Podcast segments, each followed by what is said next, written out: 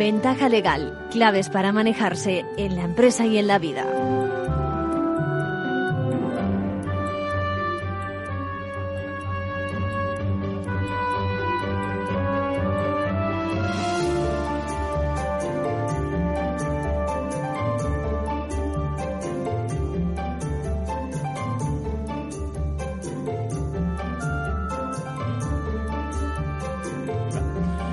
Bienvenidos, bienvenidos a Ventaja Legal, bienvenidos al programa dirigido a temas jurídicos, eh, accesible a todo el mundo. Ya saben que nuestro objetivo es elevar esa cultura jurídica.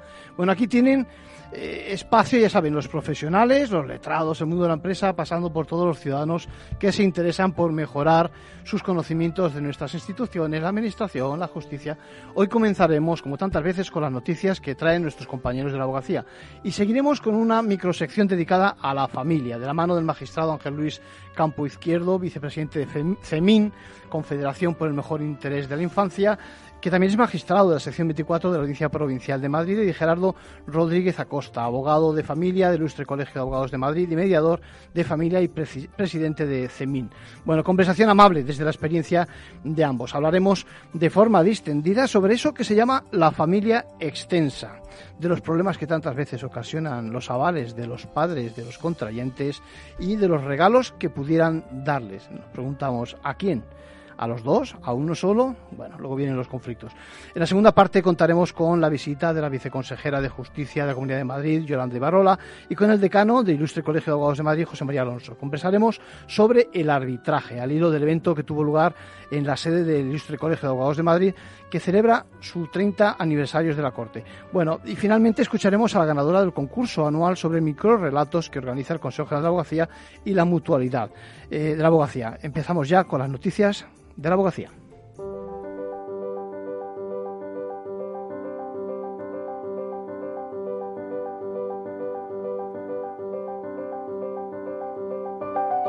Ahora en Ventaja Legal, la actualidad semanal de la abogacía.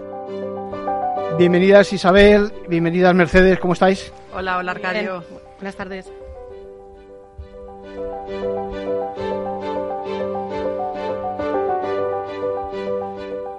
Saludos a todos. El levantamiento del estado de alarma ha ocasionado un verdadero caos jurídico. A la espera de que el Tribunal Supremo se pronuncie sobre el primer recurso que le ha llegado, los hosteleros están empezando a recurrir las restricciones ante los tribunales superiores de justicia. Hablamos con los primeros que lo han hecho, para intentar aclarar algo de este embrollo que puede dar lugar a una oleada de demandas. Trataremos hoy de nuevo de la conciliación en la profesión. La semana pasada hubo una reunión con el Ministerio de Justicia, pero los resultados no fueron los esperados. Y también les contaremos que el Consejo General de la Abogacía Española acaba de lanzar la campaña Sin abogados no hay justicia, en la que apuesta por la abogacía preventiva e incide en la importancia de contar con el asesoramiento de un profesional a la hora de firmar contratos.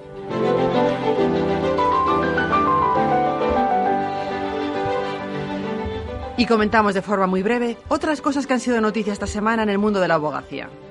La presidenta de la abogacía se reúne con el portavoz de justicia del Partido Popular en el Congreso de los Diputados, Luis Santamaría. Hablaron, entre otros temas, de la modernización de la Administración de Justicia y la importancia de la justicia gratuita.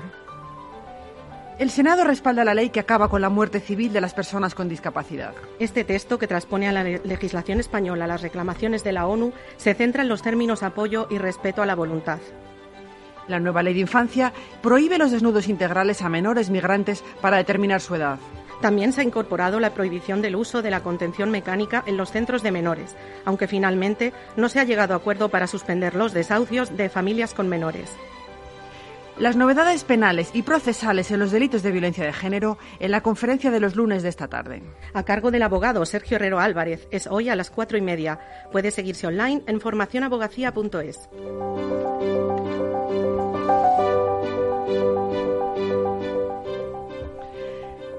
Una vez finalizado el paraguas jurídico del estado de alarma, cada comunidad autónoma necesita contar con el aval de la justicia para poder imponer restricciones. Esta medida ha dado lugar a una disparidad de criterios y a una oleada de demandas de las acciones de hosteleros, de las asociaciones, perdón, de hosteleros y restauradores ante los tribunales autonómicos. Las asociaciones riojanas de hostelería y de discotecas y ocio nocturno han sido las últimas en recurrir ante el Tribunal Superior de Justicia de su comunidad. Lo han hecho hoy para pedir una ampliación de los horarios de apertura. La Patronal Asturiana de Hostelería y Turismo, OTEA, reclamó ante el Tribunal Superior de Justicia de Asturias por el cierre de alojamientos turísticos en los concejos donde estuviera activado el nivel de alto riesgo 4 como Llanes. En el mismo sentido, la Asociación Empresarial de Hostelería de Cantabria recurrió ante el tribunal la hora límite de cierre. Sin embargo, pocos días antes el Tribunal del País Vasco estableció la reapertura de los establecimientos hosteleros en los municipios en zona de riesgo. El toque de queda ya solo está vigente en la Comunidad Valenciana, en Baleares y en cinco municipios de Galicia. La Asociación de Restauradores de Mallorca, AREMA, ha reclamado ante el Tribunal de Baleares la ampliación del cierre en la restauración. En Valencia, sin embargo, la Federación de Hostelería ha decidido no recurrir ante el TSJ porque planificó la ampliación del horario del toque de queda de manera desescalada con el Consejo. Alberto Dorrego, abogado experto en derecho administrativo, cree que se podía haber evitado esta disparidad de criterios que ya existe una ley, sabes que es la ley orgánica 386, eh, que regula medidas, digamos, especiales eh, de control en materia de salud pública, que es una ley que se podría haber perfectamente mejorado, haber añadido algún articulito más, ¿sabes? Regulando otra opción son las reclamaciones patrimoniales al Estado. Aunque algunos abogados apuntan que estas demandas lo tienen difícil para prosperar, el particular tiene derecho a ser indemnizado por los daños sufridos. Y mientras tanto, en medio de todo este desconcierto, las miradas están puestas en el Tribunal Supremo, que sentará jurisprudencia cuando falle esta semana sobre el recurso presentado por Canarias.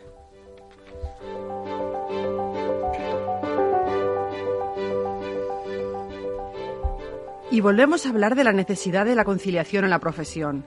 Como un jarro de agua fría ha caído la reticencia del Ministerio de Justicia a incluir entre las causas de suspensión de vistas la maternidad y la paternidad, una de las constantes reivindicaciones de la abogacía.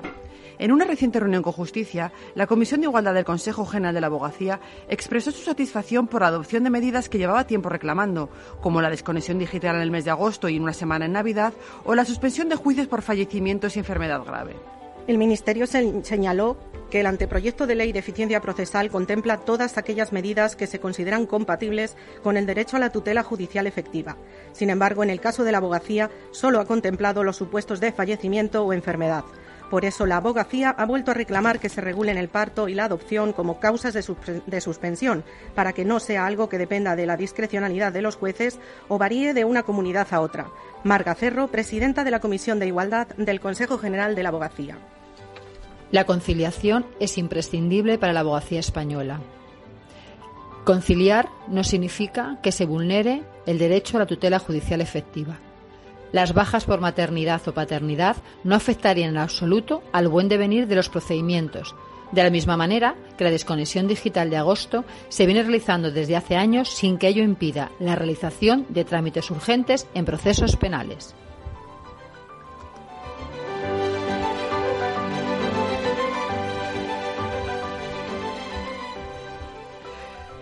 La abogacía ha lanzado la campaña Sin abogados no hay justicia. Durante diez días, a través de redes sociales y diarios digitales, se están mostrando ejemplos de cláusulas de contratos habituales. Se quiere llamar la atención sobre los problemas que puede acarrear el no comprender bien lo que se firma, ya sea por su complejidad o por su extensión. Evitarlo tiene fácil solución, dejarse asesorar por un profesional de la abogacía. Como parte de esta campaña para escenificar la dificultad de leer concienzudamente un contrato, está disponible un vídeo en el que una persona lee los términos y condiciones para alquilar un apartamento turístico, acción que le lleva nada menos que tres horas de lectura ininterrumpida. Victoria Ortega, presidenta de la Abogacía Española. El elevado volumen de servicios que contratamos con enorme rapidez y la inabarcable extensión de las condiciones que las empresas exponen antes de poder disponer de sus bienes o prestaciones hace que la inmensa mayoría de los ciudadanos las acepten sin leerlas. De ahí el eslogan de esta campaña. Leemos la letra pequeña por ti y mucho más.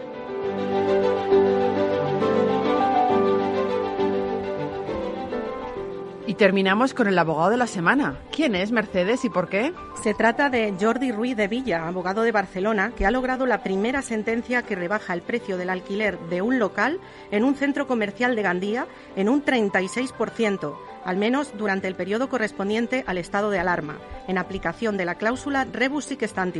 La novedad es que el fallo abre la puerta a solicitar más medidas si como consecuencia de la pandemia se mantienen restricciones que afecten al local aborda de manera valiente una posible condena de futuro en el sentido de decir que en el caso de que continúen habiendo eh, restricciones se podrían solicitar nuevas medidas, si bien desde nuestro punto de vista es una solución insuficiente, puesto que al no dar las bases genera una gran inseguridad jurídica.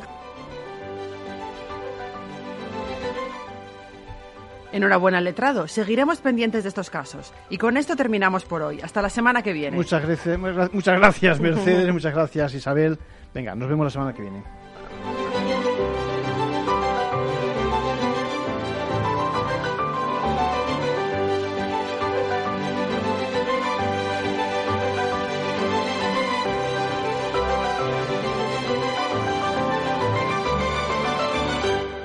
Ventaja legal con Arcadio García Montoro.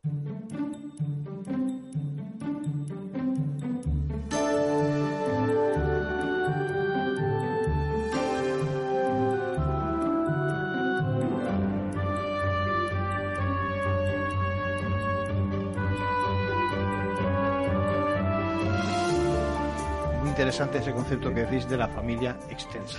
En los dos sentidos, o sea, no necesariamente la tuya, sino también la, la, de, la del cónyuge, ¿no? Ahora bien, si bien hay que poner límites a esa intervención de la familia extensa, hay que ser muy consciente que hoy en día, por desgracia, nuestros hijos, porque tanto Gerardo como yo ya tenemos una edad, somos jóvenes, pero tenemos una cierta edad. Doy fe de que soy joven. Eh, nuestros hijos están viviendo una época que, por desgracia, son mileuristas.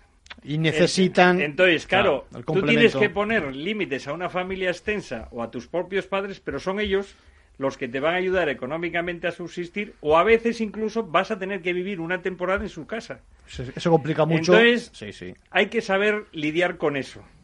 Pero hay que tener muy claro, y ahí, si la pareja no actúa como uno frente a esas intromisiones, lo que dice Gerardo, al final es un matrimonio, una pareja de tres, de cuatro o de cinco. Y como decía mi padre, eh, las sociedades eh, impares y menores de tres. Entonces, por eso digo que los dos tienen que funcionar como uno. Entonces es una sociedad de uno. Pero si se mete la suegra, el suegro o el tío, ya son tres. Entonces ya hay ya problemas me parece que al manual que hemos dicho antes que habría que hacer o a la guía que tendrían que o el curso que tendrían que hacer los contrayentes llegado el momento mm. habría que sumar el curso que tiene que hacer la familia extensa no que debería de alguna forma prever si en un momento dado las circunstancias no son lo más favorables para la pareja que estamos hablando eh, de qué forma voy yo digamos a interferir eh, ayudar pero sin interferir es, es, que de todas formas son temas muy complejos los temas personales son, son muy complejos. ¿no? Vienen muchas veces eh, a ver, eso, es interesante, las anécdotas y las experiencias. Analizas, eh, eh, estás escuchando a tu cliente y resulta que las tienen, sobre todo esto pasa con las mujeres que tienen bastante más, más memoria que los hombres, pues, pero también pasa con los hombres, ¿eh? Pues ya en el, el día de la boda, ya hubo un incidente con tu suegra, con el no sé qué, que se puso eh, de protagonista y nos chafó el no sé qué. Y estás hablando 20 años después. Sí, sí. Y tienes ese punto que no se te ha olvidado, clavado, y que fue yo, luego el vértice y la piedra fundamental, porque a partir de ahí ya, claro, yo ya eh, este domingo voy a comer a casa de tus padres, pero yo no quiero saber nada con los tuyos. Y entonces, y bueno, las, las, las, los cónyuges absorbentes, hombre o mujer, porque en ese sentido mm, es irrelevante, o al menos a mí me parece, eh, que mm, son tan absorbentes que impiden todas, o sea, que, decir, que, como decía que excluyen a lo mejor a la otra. En su justa medida, es decir, ¿por qué no eh, vas a si tú tenías una familia antes de casarte, ¿por qué vas a prescindir de esa familia? Si tú tienes unos hijos, ¿por qué le vas a privar a esos hijos de conocer a sus abuelos? Pero es que hay muchos casos en los que dicen, no, llevaba el niño, el niño tiene siete años, pues el niño ha visto a los abuelos dos veces. Dices, pero bueno, esta locura. Por ejemplo, yo como anécdota también, son hay unos días muy claves en España que son los de Navidad. Nochebuena, Navidad, Nochevieja y Son Año los días Nuevo. más complejos, sin Y duda. entonces la cuestión es que cuando estás casado y no tienes una familia extensa y de- tienes que celebrarlo con tus padres y tus suegros, ¿cómo repartes los días? Entonces una de las cosas que hay que tener habladas. Yo, por Ujú. ejemplo, nosotros somos ocho hermanos y cada hermano lo ha hecho de una manera. A mí me la tiene jurada mi mujer porque... O sea, que tú el Yo- curso, perdona, el curso de magistrado lo hiciste ya en casa, en la familia, en tu propia familia, vamos. Yo tenía una suerte, entre comillas, y puse de alguna manera, que el santo de mi padre, que lo celebrábamos todos juntos, era el 1 de enero, se llamaba Manuel. Entonces, a partir de ahí lo fijamos.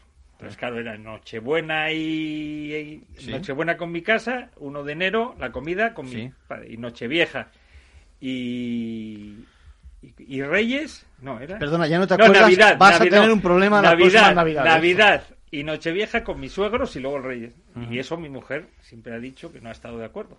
Porque siempre quería lo alterno, Sí. porque su hermana lo hacía alterno y así coincidir. Sí. Entonces eso hay que tenerlo hablado entre otras muchas cosas, es una Sí. anécdota. Sí, sí. Pero son fiestas muy conflictivas si no se tienen muy claro las cosas. Porque se te echan luego en cara. No me dejaste ir a ver a mi madre el día de Noche Navidad y no pude ir a recoger los reyes a casa de mis padres porque tú no me dejaste. Dejando a salvo a los cuñados. Esto me has, me has pisado la pregunta. Es decir, evidentemente todavía no han intervenido dentro de la familia extensa un capítulo especial del cuñado que lo sabe todo. Me imagino que también sabrá de separaciones, de divorcios y de todo este tipo de cosas, ¿no? Bueno, y hay otro problema y es cuando esa familia extensa, vamos a centrarnos en los padres, contribuyen de una forma positiva, por ejemplo, con la maravillosa idea de avalar o garantizar algunas de las deudas eh, o los créditos que se han facilitado a, cualquiera de los contrayentes o a los dos, ¿no? ¿Qué os parece? Pues un riesgo. Y yo creo que es un error. Eh, está bien ayudar, pero el hacer un aval poniendo en riesgo el propio capital de esos padres o de esos suegros es un error que hay que medir muy bien. Yo creo que se debe de ayudar económicamente, en metálico estoy hablando, si se puede. En cash, en efectivo. En cash, lo de los avales es muy complicado y a lo mejor, si no se puede comprar, pues no se compra. Y no hay que meterse en esos gastos. Porque el problema no es el aval y que tú puedas ayudar. El problema es que luego se produce la separación, esa casa no se paga, a lo mejor se la queda tu yerno, que no la paga, y lo están pagando los suegros. Y luego tendrán que reclamarle como avalista. Ujú. Entonces son Pero ya de, pleitos ante- de ante- continuos. de antemano ya tiene que poner el dinero. Entonces, Este- eso hay que responder. tenerlo y hay que sentarse mucho y a lo mejor hablar las dos familias y buscar una aportación conjunta. Yo creo que la gente quiere enseguida tener un patrimonio al que no puede acceder porque tienes detrás gente que te avala. Y, Hombre, no. Sí, que la, la aval tarde o temprano puede salir y que evidentemente eh, es una cantidad Da de la que muchos problemas de Esto eso. es. Es como los regalos que te hacen el- tus padres o tus suegros cuando estás casado. ¿Es un regalo donación al hijo o al matrimonio? Muy, muy importante el matiz. como Sí, sí, sí, sí. Se hace tan abierto y os llevabais bien y luego vienen en el pleito a litigar. Y Gerardo me imagino que estará lleno no, de pleitos. Yo conozco Esto- casos donde se hace la donación, que consiste sin más en que te ingresan una cantidad en el banco, pero ojo, luego está por una parte Hacienda que te dice qué pasa con los impuestos y como bien decías, a puntualizar en el sentido de eh, quién es el que debe ser beneficiario, si es la cuenta común, no, lo que fuera. Lo que volvemos antes, firmar el documento.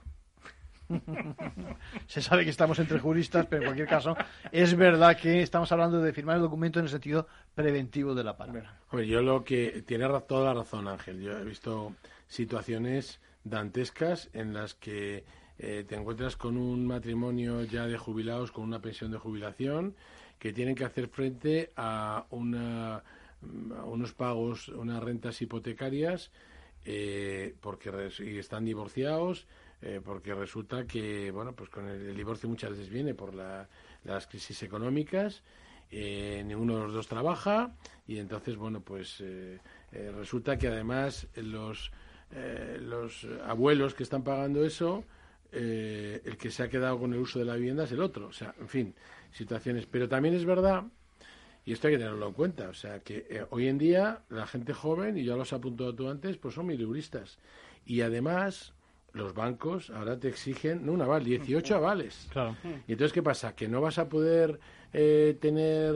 La independencia, la digamos. independencia y poder comprar tu- y vas a tener que, que, que los alquileres también, según qué zona, son muy caros, muy altos. Y estás tirando y además te exigen también el aval, es decir, que, te exigen. Sí, bueno, pero eso es para, para, poco tiempo. y Entonces, claro, o sea, yo entiendo, pues sí, no es lo más adecuado, pero eh, pues a veces es que tampoco tiene mucha más opción la gente joven.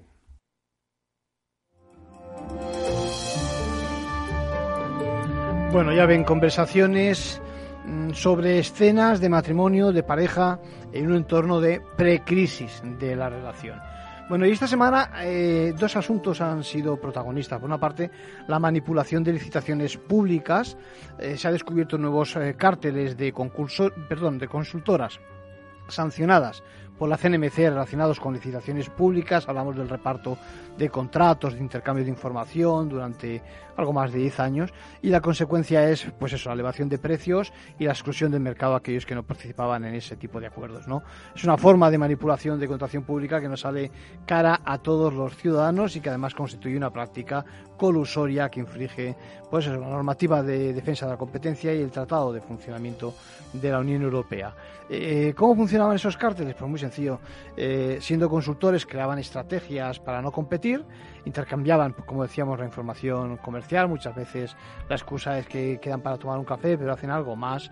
¿eh? Y el escenario ideal en estos casos son los denominados contratos negociados eh, sin publicidad, porque en ellos es que ya de salida la Administración invita a participar a un número reducido de empresas y después en ese entorno de confianza y de acuerdo se presentan otras ofertas, unas adrede son perdedoras y otras directamente eh, rechazan esas invitaciones. Al final, las dimensiones del caso son inmensas, 5,87 millones de euros, 13 directivos incluso sancionados.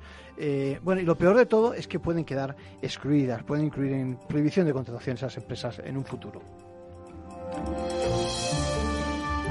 Y luego, por supuesto, el tema de la Superliga, ¿no? Que ha llegado al Tribunal, al Tribunal de Justicia Europea. Nuevo giro, nuevo enfoque, por varios motivos. Primero, porque el magistrado del Juzgado del Mercantil de Madrid suspende el procedimiento y plantea esas cuestiones. Eh, y luego, por otra parte, porque parece que la UEFA también inicia una investigación con el fin de dilucidar si Real Madrid, Barcelona y Juventus vulneraron de alguna forma alguna de sus reglas. Vamos a ver quién avanza más rápido, si el Tribunal de Justicia o la UEFA y la FIFA. Y mientras no se produzca otro terremoto, bueno, pues eh, vemos que el caso no debería enquistarse con tantas sanciones que se recurrirán eternamente y sobre todo que escandalizan el deporte. Eh, acabando también con la libertad de mercado y, e impidiendo la innovación en el fútbol.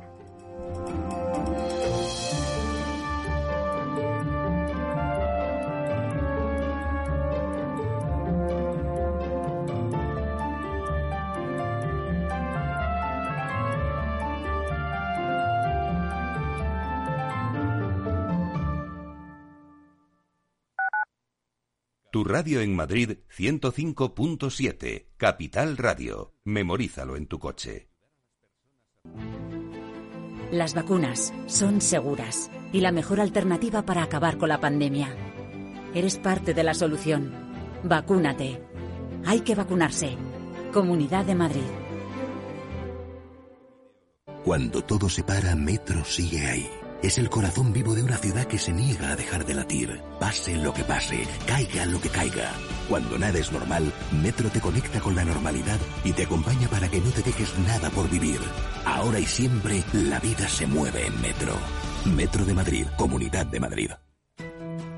En el balance nos preocupamos por nuestros hijos, por su vinculación con el mundo de Internet y las redes sociales y analizamos sus riesgos de la mano de Pilar Rodríguez en Familias Enredadas, todos los lunes a las ocho y media de la tarde en El Balance, Capital Radio.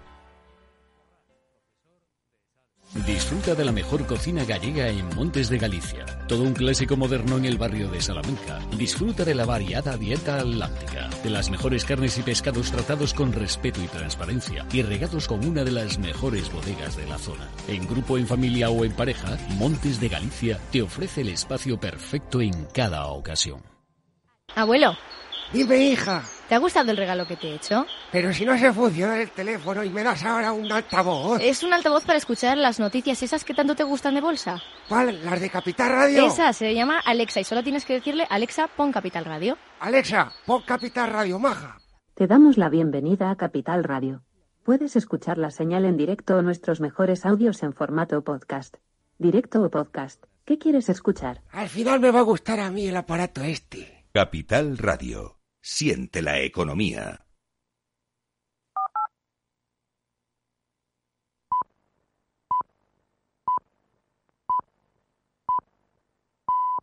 Ventaja legal con Arcadio García Montoro. La entrevista, escuchar, es compartir conocimiento.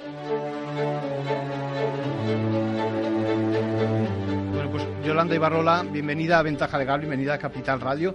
Me encanta tu visita para hablar de un tema que en esta casa interesa mucho, que es precisamente el arbitraje. Estamos en un terreno de, empresa, de profesionales, y por lo tanto me gusta conocer eh, la apuesta que hacéis en, en la Comunidad de Madrid por el tema.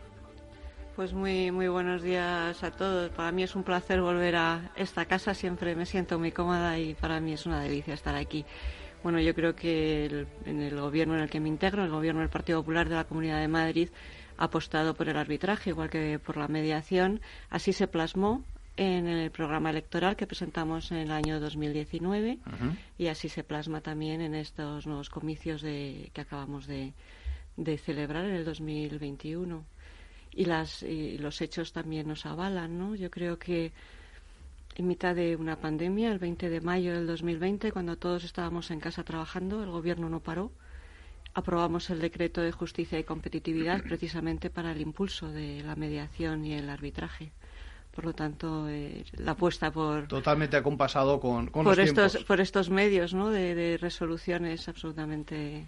Eh, y hablando de arbitraje, fundamental el papel de, los letrados de los abogados. ¿Quién mejor que nuestro decano del Ilustre Colegio de Madrid, José María Alonso, para explicarnos el papel de los letrados? Bienvenido, José María.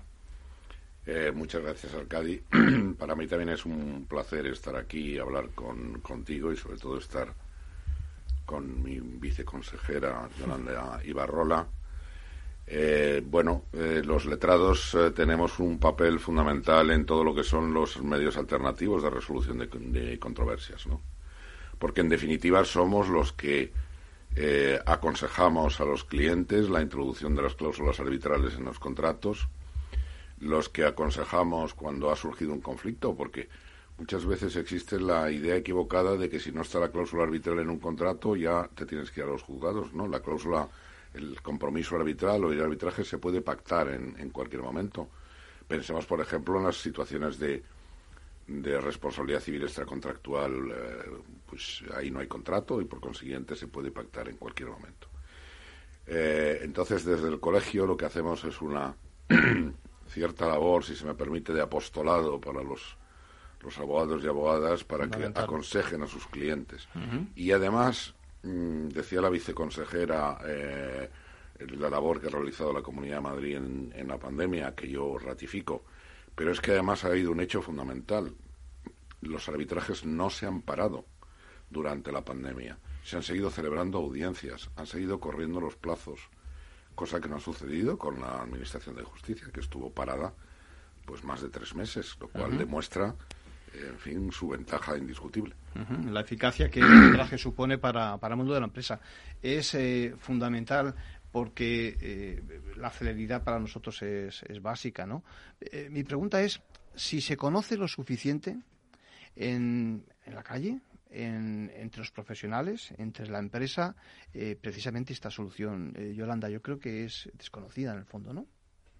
Eh, sí, en parte sí. Yo creo que hay mucho camino por recorrer. Ahí es donde las instituciones, eh, tanto los colegios profesionales como, como la administración, como el gobierno, tienen una labor importante de difusión para el conocimiento de estos medios de resolución de, de resolución de conflictos. Yo soy una firme defensora tanto del arbitraje como de la mediación a título personal y desde luego dentro del gobierno en el que me integro. Pero eh, es necesario tener un mayor conocimiento. Son muchas las ventajas que ofrece el, el arbitraje y la mediación como medio de resolución de conflictos. O sea, no podemos olvidar que en el ADN de las personas, o de las personas jurídicas o de las personas físicas está el conflicto y hay que solucionarlo. ¿no? Sin esto, es, esto es así. Los medios de, de solución, bueno, pues pueden ser diversos, pero evi- evidentemente todos van a partir del respeto a la ley. La ley es la que nos hace fuertes a una sociedad y, desde luego, ¿cómo vamos a negar la preparación absoluta de los letrados, que son los conocedores de la norma? ¿no? Sin duda. Sí, yo creo que, eh, José María, tenemos que pedirle más apoyo, ¿no? Y apoyo significa también dotación económica y demás, ¿no? A las instituciones. ¿Hay alguna idea en ese sentido, eh, Yolanda? ¿Cómo es esto? Bueno, vamos a ver, yo entiendo que tanto el arbitraje como la mediación están en el entorno privado de las personas, no estamos hablando de una justicia gratuita, que sería donde las administraciones eh, pagamos a los, unos baremos pagamos a los abogados y a los procuradores para llevar a cabo aquellos conflictos donde el particular no tiene un nivel económico suficiente para poder litigar y, por tanto, necesita ese apoyo de la administración para poder defender los derechos. ¿no?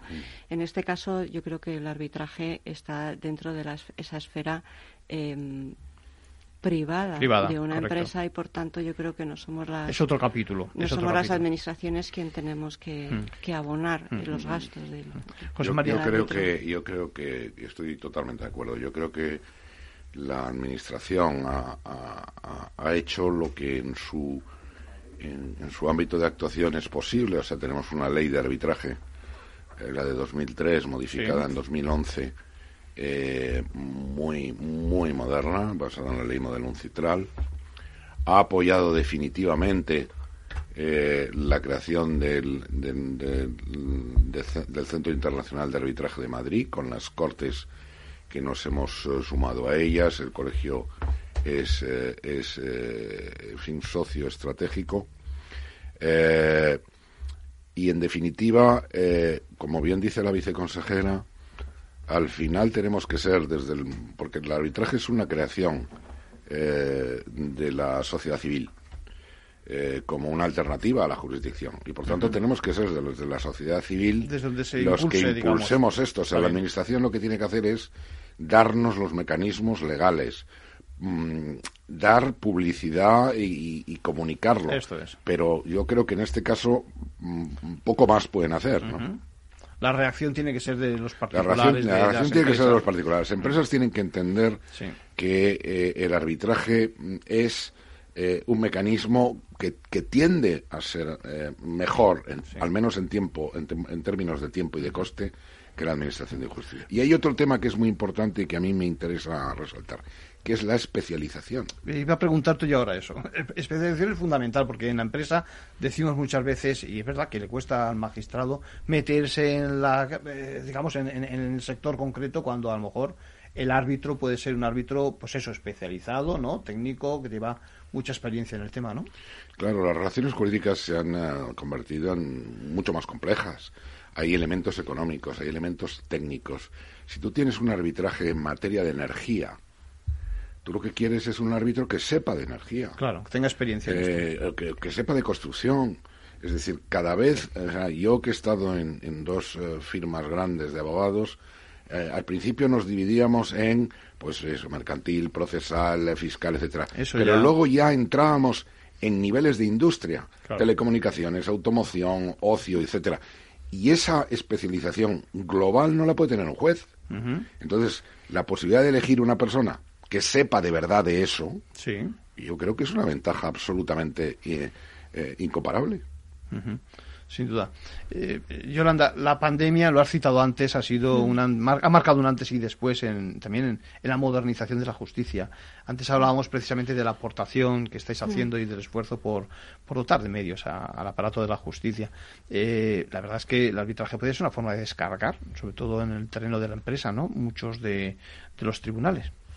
Bueno, sin duda, cuando un procedimiento, en vez de ir a un juzgado, eh, va a un arbitraje, eh, el efecto inmediato es un alivio en la carga de trabajo de, los juzgados. ¿no? Del... Hmm. Ahora, a mí no me gusta enfocar la bondad del arbitraje como un alivio a la carga de trabajo. Hmm. O sea, yo, igual que el decano, creo que la cualificación de los árbitros.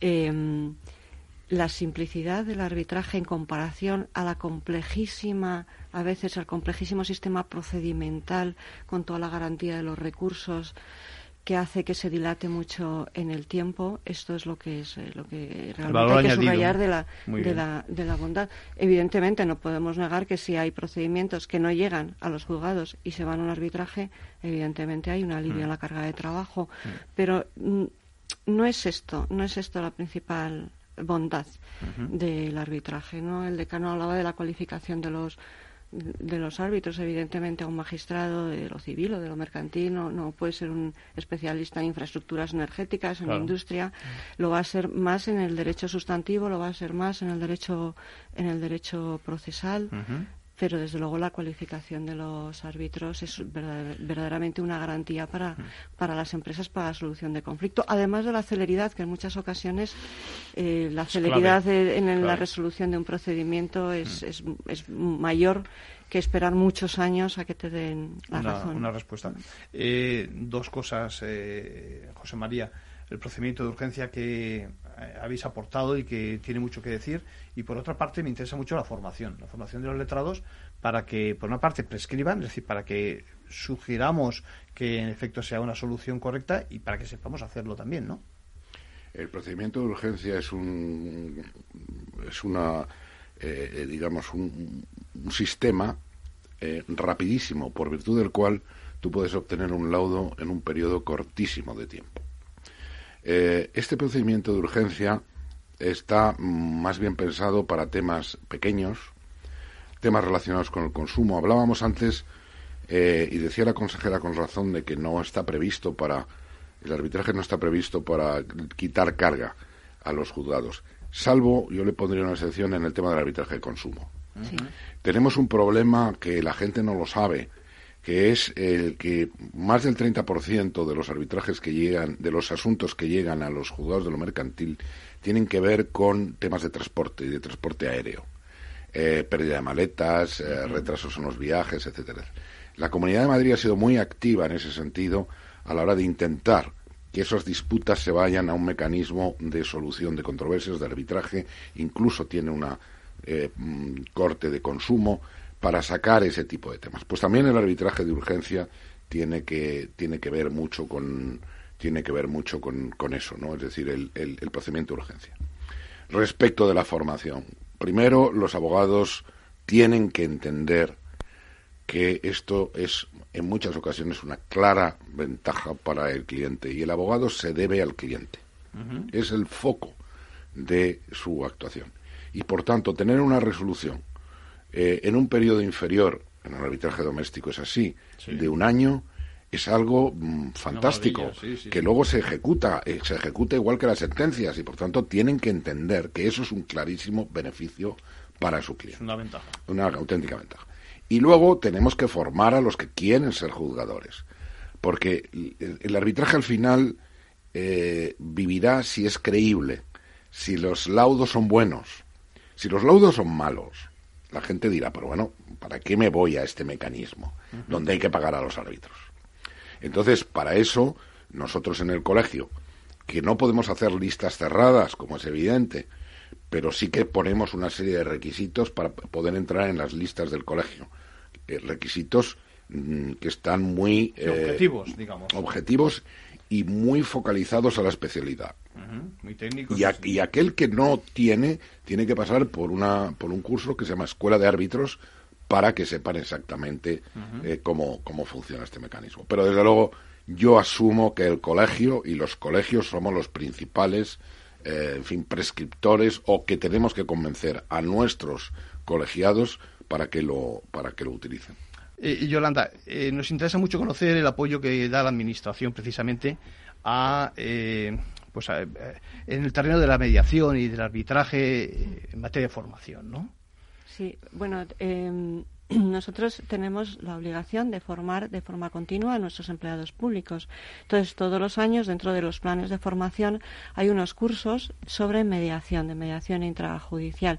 ¿Por qué? Porque en muchas ocasiones un, un asunto, un conflicto que entra en los tribunales se dirime al final en una mediación. Hablaba el decano, por ejemplo, de las, de las demandas que entran en los juzgados mercantiles de tráfico aéreo de menor cuantía, como son pérdidas de aviones, pérdidas de maletas.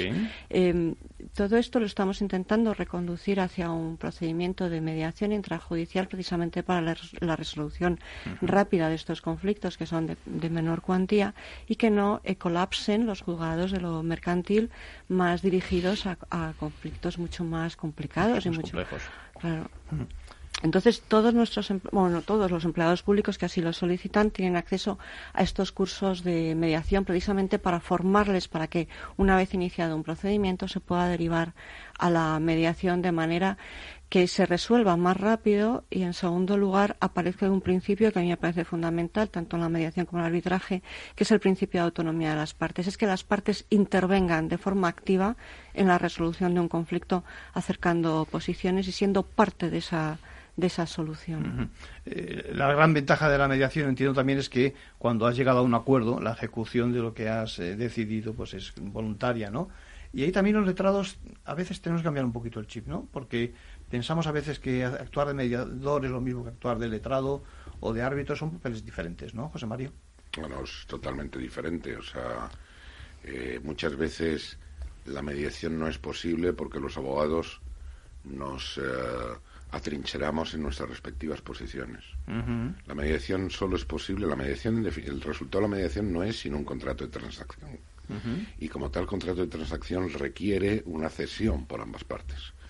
Eh, y por tanto hay que tener una voluntad flexible para llegar, a un para llegar a un acuerdo. Y luego yo creo que hay que potenciar la figura del mediador, del mediador profesional, aquel que es capaz de encontrar los puntos fuertes y débiles de cada una de las, de las partes y, saber reconducirles a un punto común. Eso los anglosajones lo tienen perfectamente desarrollado, sobre todo en Estados Unidos, con unos con unas formaciones en mediación altísimas. Eh, y yo creo que además en estos momentos la mediación adquiere un papel especialmente relevante. Uno de los resultados de la pandemia es que eh, muchísimos contratos se han visto alterados en su equilibrio económico.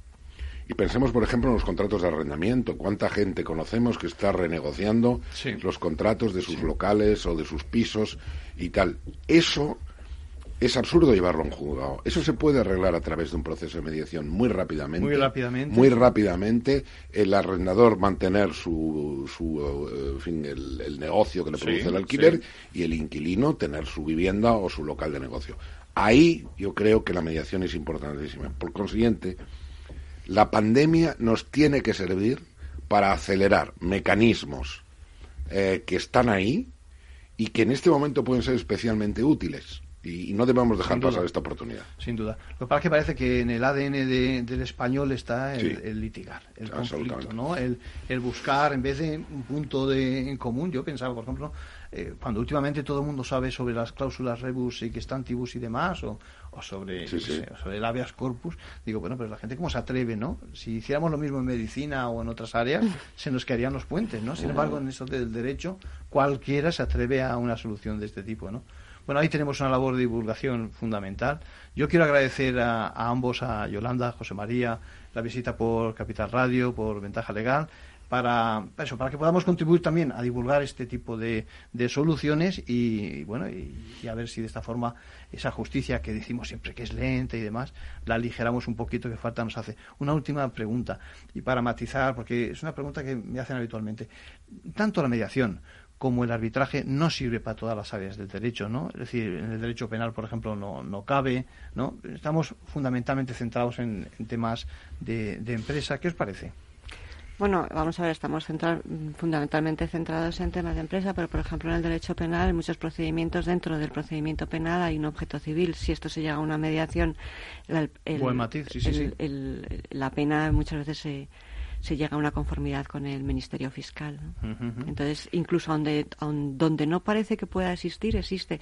O en el contencioso administrativo, parece que siempre que una de las partes sea una administración, parece que vaya a ser muy difícil la mediación y, sin embargo, en, en, el contencioso, en las salas, en las secciones de lo contencioso administrativo del Tribunal Superior de Justicia de Madrid, hay todo un protocolo de, de mediación donde las administraciones nos avenimos a, un acuerdo con las partes. O sea que incluso en los, en los procedimientos más difíciles de entender la mediación, fuera de lo que es el derecho mercantil o el derecho civil, también se da la mediación. Efectivamente. Y en el campo del arbitraje, eh, muy parecido. Es decir, eh, eh, cuando hablamos de arbitrabilidad, todo es arbitrable. Evidentemente no es arbitrable el, eh, si se ha cometido o no un delito de estafa, pero sí es arbitrable la responsabilidad civil derivada de delito.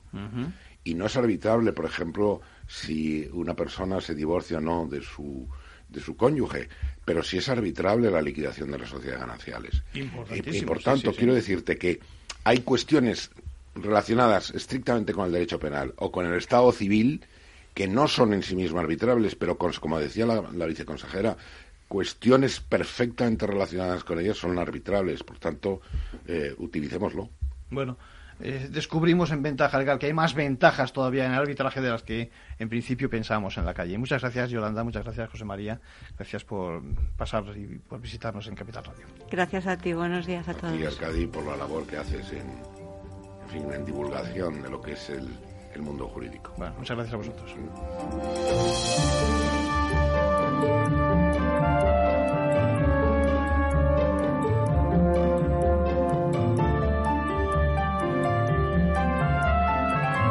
Si recuerdan, todos, todos los años en Ventaja Legal contamos con la visita de los ganadores del concurso de microrelatos sobre temas legales que organiza el Consejo General de la Abogacía y la mutualidad de la abogacía. La cosa consiste en que nos dan cinco palabras que hay que utilizar obligatoriamente y en torno a ellas construir un relato que hay que utilizar, donde hay que utilizar obligatoriamente, digo, estas palabras, que en este caso han sido confinamiento, mascarilla, coronavirus, vacuna y propagación. Mm, de verdad, es todo un reto. Yo les, les animo a que lo intenten. Uno lo intenta, pero hasta ahora no ha sido ni por casualidad agraciado con el premio. Bueno, pero quien, quien sí ha tenido esa, esa ventaja, ¿no? Se lo ha ganado. Es una abogada y ex juez Eva María Algar, a quien tenemos al teléfono. ¿Cómo estás, Eva María? Hola, buenos días, ¿qué tal? Muy bien pues por aquí. Lo primero, lo primero enhorabuena. ¿eh? Eh. Eh, mi pregunta es, ¿qué te ha animado precisamente a competir en este curioso, interesante y, cada vez más difundido concurso de microrelatos. Sí, bueno, lo descubrí hace tiempo porque nos regalaron unos libritos de microrelatos en, en un curso de, la abogacía. Sí. me pareció muy fresco y divertido y como un reto, ¿no? Lo de como un puzzle, un sudoku, incluir las cinco palabras. Sí. Y bueno, lo del microrelato es un formato literario que es muy ágil y que a pesar de su brevedad permite decir mucho en pocas palabras, yo creo. Entonces, sí. no sé si sirve de herramienta. no sé si lo he dicho, no son más de 150 palabras, es, es, es, muy poco, sin embargo. en este concurso sí. sí eh, sin embargo, el, relato tiene que tener, eh, pues eso, una introducción, un nudo y un desenlace que nos decían en el, en el colegio. Es una historia eh, completa. Eh, cuéntame un poquito sobre tu experiencia profesional. Tú vienes del mundo también de la judicatura, ¿no? De la abogacía. Sí. Y en particular en, en, un área eh, muy específica, ¿no? El derecho penitenciario, ¿es así? Sí, bueno, a ver, yo fui juez sustituta en Murcia durante 12 años eh, y claro, tuve que sustituir en, en juzgado de diversas materias, no, no solo en penitenciario. Lo que ocurre es que en los últimos años eh, tuve que, la suerte de sustituir a la juez de vigilancia penitenciaria de aquí de Murcia. y, entonces e, ese campo pues me maravilló, me encantó, porque es, es, digamos, el patito feo del ordenamiento jurídico, lo tenemos olvidado en, los, en la carrera, apenas se aprende en, las oposiciones a la judicatura. Igual, sí, sí. Y sin embargo, pues tiene su ley, su reglamento y, y, vamos, más mucho más amplio y bonito de lo que de lo que nos hacen creer. Entonces, eh, cuando me colegié como abogada, porque con la crisis eh, hubo un tiempo que prescindieron de los jueces sustitutos. Mm. Claro, ya, ya mi, vocación, digamos que, se dirigió a, este al, derecho penitenciario. Entonces, eh, accedí a las pruebas de acceso al Servicio de Orientación Jurídica Penitenciaria y así, pues, muchos años en el turno penitenciario también. Y, y, además fui jurista interina de prisiones en Picasen durante un año, con lo cual creo que solo me falta ya robar un banco para meterme como reclusa en, en, una, en una, prisión y verlo. Esa parte del máster, si te parece, no lo hagas, ¿eh? déjalo para los clientes. Eh, mira, yo creo que yo creo que en este punto tenemos que escuchar tu, tu relato. Eh, el título es Maldita suerte, ¿vale? Maldita suerte, ven. Ya estaba acostumbrado a la soledad, pero ahora el silencio es insólito espectral. No sé qué ocurre realmente, pero debe ser grave. Nadie puede visitarme y hay que respetar una distancia de seguridad con los demás. Es de locos. Todas las actividades se han suspendido. Ahora los días son aún más largos, si cabe, que antes. El enfermero viene a verme. Lleva mascarilla y guantes. Comprueba si tengo fiebre. Consternado, murmura que ojalá encuentren la vacuna pronto porque no aguanta más si se marcha. No tengo internet, pero por teléfono mi abogado me habla de la rápida propagación de un tal coronavirus por todo el planeta y de que está muriendo mucha gente. Se ha ordenado el confinamiento y nadie puede salir de casa. Suena broma pesada. Mañana salgo en libertad tras 12 años de prisión. Dudo que haya alguien con peor suerte que yo en el mundo. Ya está. es que... Fenomenal. Eh, eh, la verdad es que el título le viene al pelo, perfecto y, describe una situación, eh, bueno, que en cierto modo hemos vivido todos en nuestras casas y que evidentemente los, los internos que están en esa situación, eh, pues todavía peor, ¿no? Pero, pero es verdad que, mala suerte, ¿no? Eh, después de claro, bueno. Sí. Sí, es que ahora mismo está todo muy normalizado, pero cuando yo escribí este relato, fue en abril del año pasado. Acababa de empezar, claro, justo se decretó el estado de alarma y el confinamiento y nos sonaba ciencia ficción aquello. Y, a mí hubo reclusos que luego me dijeron que, querían volver a, prisión. Es que no, ellos no, ya, si, o sea, para ellos no era solo un esfuerzo psicológico eh, el decir que tenían como sensación de que su condena se estaba prolongando, sino también físico porque ya no podían ver a sus familiares, no podían encontrar trabajo, o sea, fue bastante eh, devastador para ellos. Diríamos que de alguna forma has aprovechado, eh, en el mejor de los sentidos, tu experiencia como profesional para, para contarnos el, el relato. ¿Qué, ¿Qué, qué, puedes decirnos de, de, este periodo precisamente tan duro fuera, eh, pero también duro dentro de, de prisión? ¿Cuál ha sido tu experiencia? Sí, pues mi experiencia es que en el momento en que lo escribí eh, fue una experiencia totalmente real, porque eh, en aquel momento estaba de interina en Picasen como jueza de prisiones y, y, eso, los, los reclusos de repente les decíamos que no iban a poder salir de casa cuando, cuando alcanzaran la libertad y, y de verdad que para algunos fue un drama.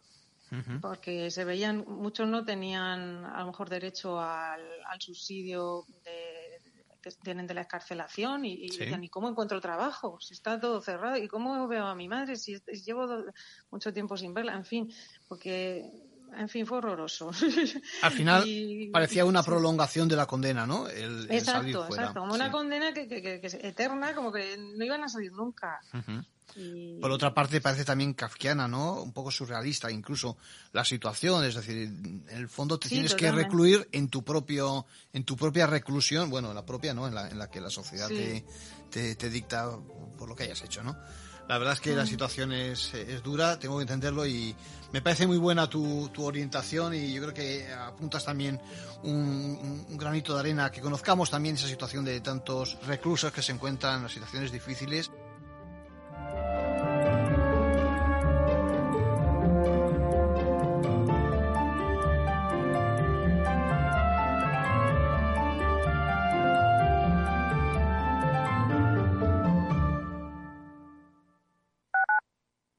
Escuchas Capital Radio, Madrid 105.7, la radio de los líderes.